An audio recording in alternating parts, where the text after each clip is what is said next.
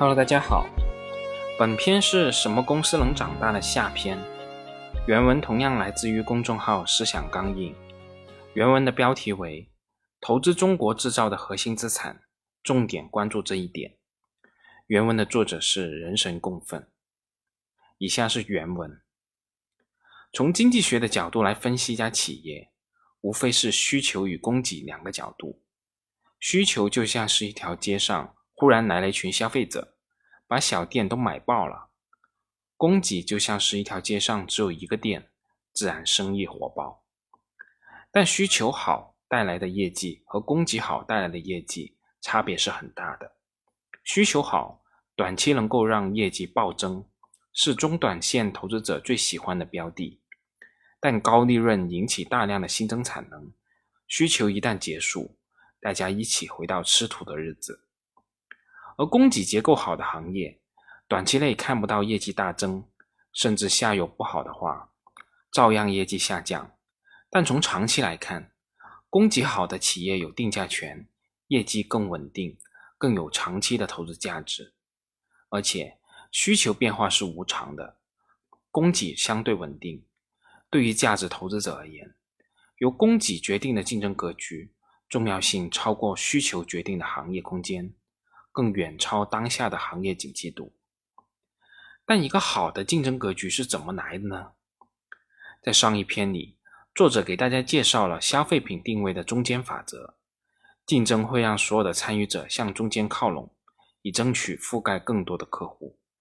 以及这个法则延伸出来的弱属性商品或者只有一个强属性的商品，容易产生一超多强或双寡头的竞争格局的原因。因为消费者没有明显的偏好，往往规模的天花板很高。率先占据中间位置的企业，如果有规模效应，有可能获得成本、用户心智、品牌印象、渠道等优势，从而变成行业的老大。但这个一超和双寡头具体是如何诞生的呢？投资者最不喜欢的是不确定性，谁都喜欢竞争格局好的行业。但今天的岁月静好，肯定是之前残酷的竞争带来的。所以，行业竞争格局的下篇里，本文的作者引入了一个新的，也是竞争中最重要的维度——价格。上一篇文章里面没有考虑价格因素，只提到了档次。但档次并不是价格，档次是消费产品的定位。消费者买高价产品，有可能是习惯于高消费。有可能是与面子有关，但在工业品的竞争当中，属性维度很少，越往上游越少，只剩下两个维度：价格与性能。价格与性能这一对维度属性在工业品中是严格互斥的。正常情况下，要么高值高价，要么低值低价，性价比可以近似的认为是一条向右上方的斜线。所有的需求方与供给方都分布在其中，左上方和右下方是两个不存在的市场。下游不需要低值高价的产品，上游也无法生产出高值低价的产品。在这种竞争形势下，企业如何做大呢？很多人立刻会想到价格战，但即使在工业品之中，价格战也并不是永远有效的。十几年前。只要行业发生价格战，通常会导致行业集中度的提升，发动价格战的企业收获市场份额。但到了近几年，价格战则不一定能成功了。这是为什么呢？在行业发展的初始阶段，由于需求快速发展，大大小小的企业在很短的时间内出现，在一个性价比区段内挤入了大量产品性价比无差别的企业。一旦行业走向成熟，行业过剩以后，必然存在第一阶段的出清。下游对工业品的性能有一定的要求，但对价格相对更敏感。这个阶段，在符合性能要求的前提下，下游总是能找到更低价格的供应商。每一价位段的企业，只要稍微提高品质或者改变付款条件，假设不存在区域等等这些强属性的前提下，就能够拿下整个区段的需求。在这个阶段，价格战是非常有效的，而且必然会出现。在第一个阶段出清以后，往往每一个性价比区段只剩下几家有代表性的企业，很多新上市的公司就处于这个阶段。在这个时候，行业出现明显占优势的头部企业，但市场集中度并没有真的那么高，行业内前五名甚至是前十名的市场份额并不高，他们的戎装未卸，就要迎接下一阶段更高级的竞争。在这个阶段，打价格战还有效吗？想弄明白这个问题。必须从价格战的收益与成本的角度来考虑。从收益上看，由于不同的企业占据了不同的性价比段，一般意义上的价格战带来的只有两个性价比区段中间区域的一小段市场。就好像警察叔叔说的：“不要打架，打输了住院，打赢了坐牢。”虽然收益并不高，但毕竟还是有收益啊。此时决定价格战到底有没有效，就是成本了。供应商的供货价格由两部分组成，一部分是成本，一部分是毛利。不管是什么企业，成本都是客观因素，取决于自然的禀赋、研发与工艺、管理能力、规模等等这些因素。在一定的时间段内，企业无法决定自己的成本。但毛利水平就复杂了，这里的毛利水平并不是指绝对数字的高低，而是相对于同行的高低。消费品企业的毛利是主观可选的，企业选择何种毛利水平是定价策略和定价能力的体现。高毛利需要更强的品牌力和渠道价值，所以消费类公司的毛利水平相差可以很大，也成为了我们判断企业投资价值的重要依据。但相对于工业品生产企业而言，由于下游企业对价格更敏感、更理性，同一档次的产品价差很小。毛利只与成本有关，在这个时候，正常成本的企业毛利也是客观因素。企业既然无法决定成本，也就无法决定毛利，只能随行就市了。所以，一旦出现了高于同行的毛利，也就说明了这家企业有成本的优势。对于有成本优势的企业，毛利水平就成为一种主观的战略选择。企业可以选择正常价格高毛利。也就是沿用原来的性价比线，成为以利润为经营导向的企业。但企业也可以选择一条低价正常毛利，也就选用一条新的性价比线，占领的是原来企业 B 的市场。这条新的性价比线本质上就是满足右下方无法满足的市场需求。低价正常毛利是以规模为经营导向的企业，本质上就是价格战。而且是长期的战争。在中国的商业环境中，大部分拥有成本优势的企业，高毛利只是阶段性的经营策略，最终大部分都会走向低价正常毛利这一策略。这是为什么呢？那是因为高毛利的经营策略会给竞争对手留下活路，一旦竞争对手获得成本优势，你就失去了优势，这无疑是养虎为患呐。而低价正常毛利的经营策略可以永久性的消灭竞争对手，并以规模补充降价带来的利润损失。光伏胶膜环节的龙头福斯特，由于工艺和管理比较先进，成本低于同行，光伏行业各环节的价格波动很大。但福斯特历来喜欢控制产品价格，不让其过快上涨。它的目的正是为了阻止竞争对手也获得高利润。并阻止潜在的竞争对手进入，以维持行业的竞争格局。像光伏、锂电这种技术变化很快、竞争激烈的行业，企业一旦获得成本优势，都会毫不犹豫地采用降价挤压竞争对手的经营策略。所以，大部分行业的性价比线都会变成一条向下凹的曲线，也就是集中了大部分需求的中值中价段。由更具成本优势的企业所占据，高性能的需求只留下对价格不敏感的客户。制造业第二阶段的价格战，本质上是成本之战。如果没有企业出现成本突破，一般不会发生价格战，因为不具备成本优势的企业，低价格是无法维持的，无法创造新的性价比线，无法彻底消灭竞争对手。也无法获得相应的新规模去弥补利润的损失。当然了，降低成本的前提不一定是先有成本优势，再通过价格战扩大规模，也可以通过先扩大规模再降低成本。后者主要是这样一类企业，固定资产占比非常大，平均固定成本下降空间很大，成本曲线陡峭，从而在规模经济的区间段内，可以通过规模来降低成本。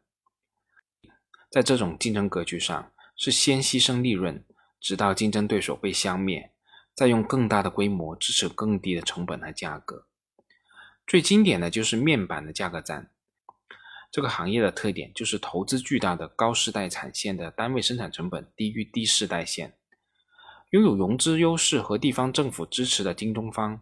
拼命的在全国建高世代线，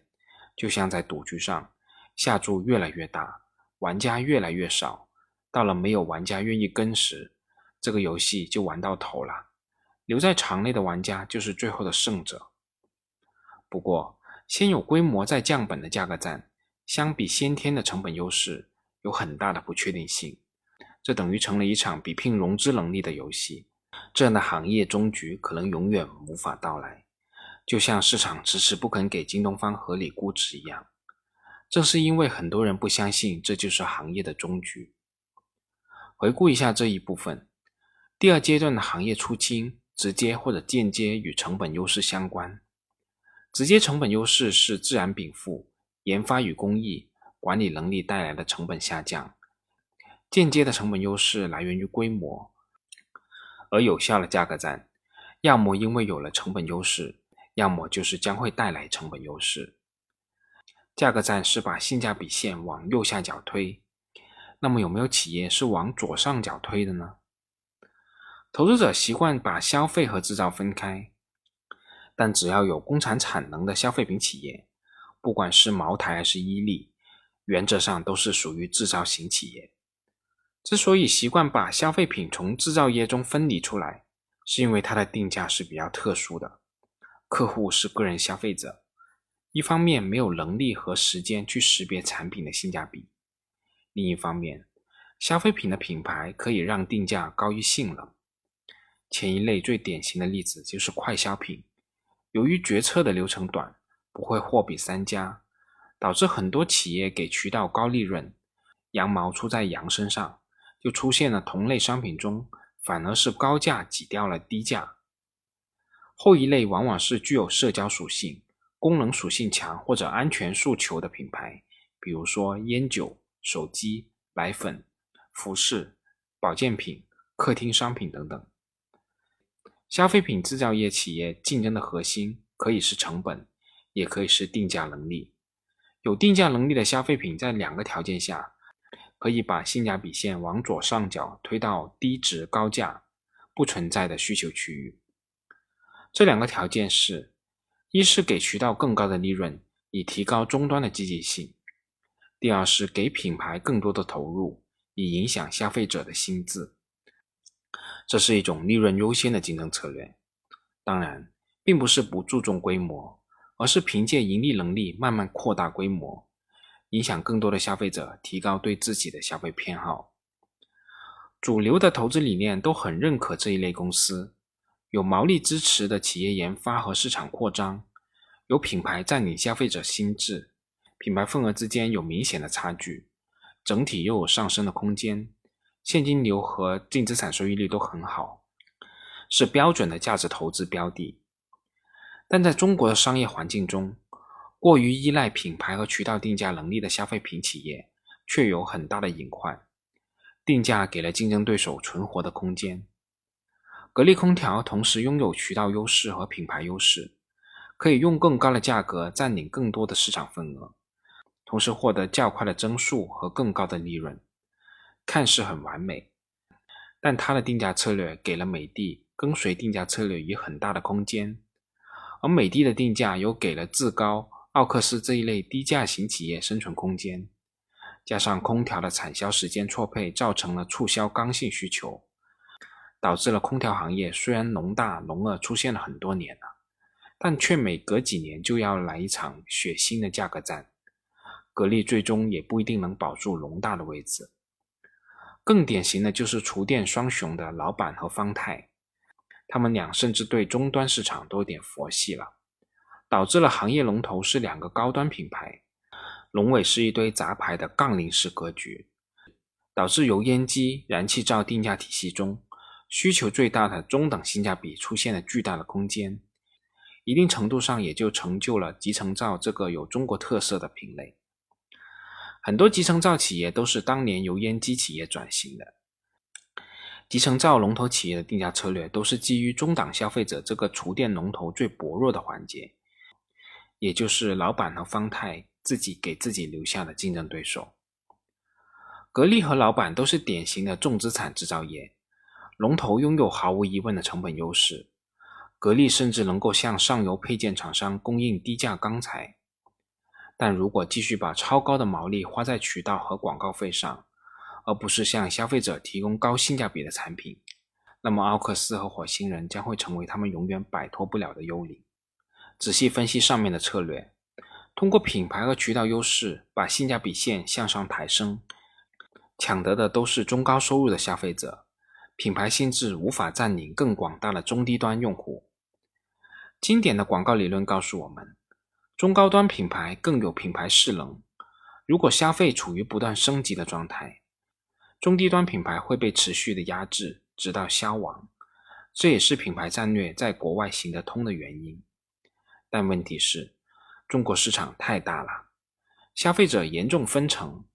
低端品牌可以存活很久，而中国的商业业态又非常复杂，新的渠道和电商平台不断涌现，这些低端品牌看上去是苟延残喘，但一旦其中有一个能抓住某些新品机遇或者渠道红利，就会给原有的品牌带来巨大的挑战。斩草不除根，后患无穷生。龙大和龙二不能够用价格武器产生巨大的威慑力，行业就永远处于出而不清的状态，就会出现总有刁民想害朕的情况。这些行业竞争格局看似稳定，却埋着定时炸弹，给不了高估值。上面的这两类企业定价分析中都没有考虑需求的变化。开头也说了原因，需求的变化规律性很差，而且影响期偏短。但在某些强周期的行业，需求的变化如果被某些企业加以利用，也会对供给端造成巨大的影响。最典型的例子就是在需求向下的周期，龙头企业逆势扩张，人为的放大了价格的下降速度和幅度，造成了行业大面积的亏损。而且大家都知道这是周期性行业，价格总是有起来的时候，宁可亏损也不愿意退出，进一步造成全行业的亏损，尾部的企业才会出现资金链断裂，不想退也只能退出了。但到了这个时候，只要龙头企业的现金流还能撑得住，扩产就不会停，价格也不会反弹，退出的企业也渐渐从中小企业扩张到大企业，几波下来。这个行业就剩下两三家主要的企业了，这就是更残酷的周期性行业的出清。像一些矿业巨头、半导体巨头，几乎都是通过行业下行周期的逆势扩张而崛起的。周期行业的出清仍然要满足规模经济的条件。如果是规模不经济的行业，因为龙头无法建立成本优势，一旦行业进入上行周期，死掉的中小型企业又会死灰复燃，行业重新走向分散。当然了，这一类行业从一开始就不会有企业愿意逆势扩张，也就只有相对温和的自然出清了。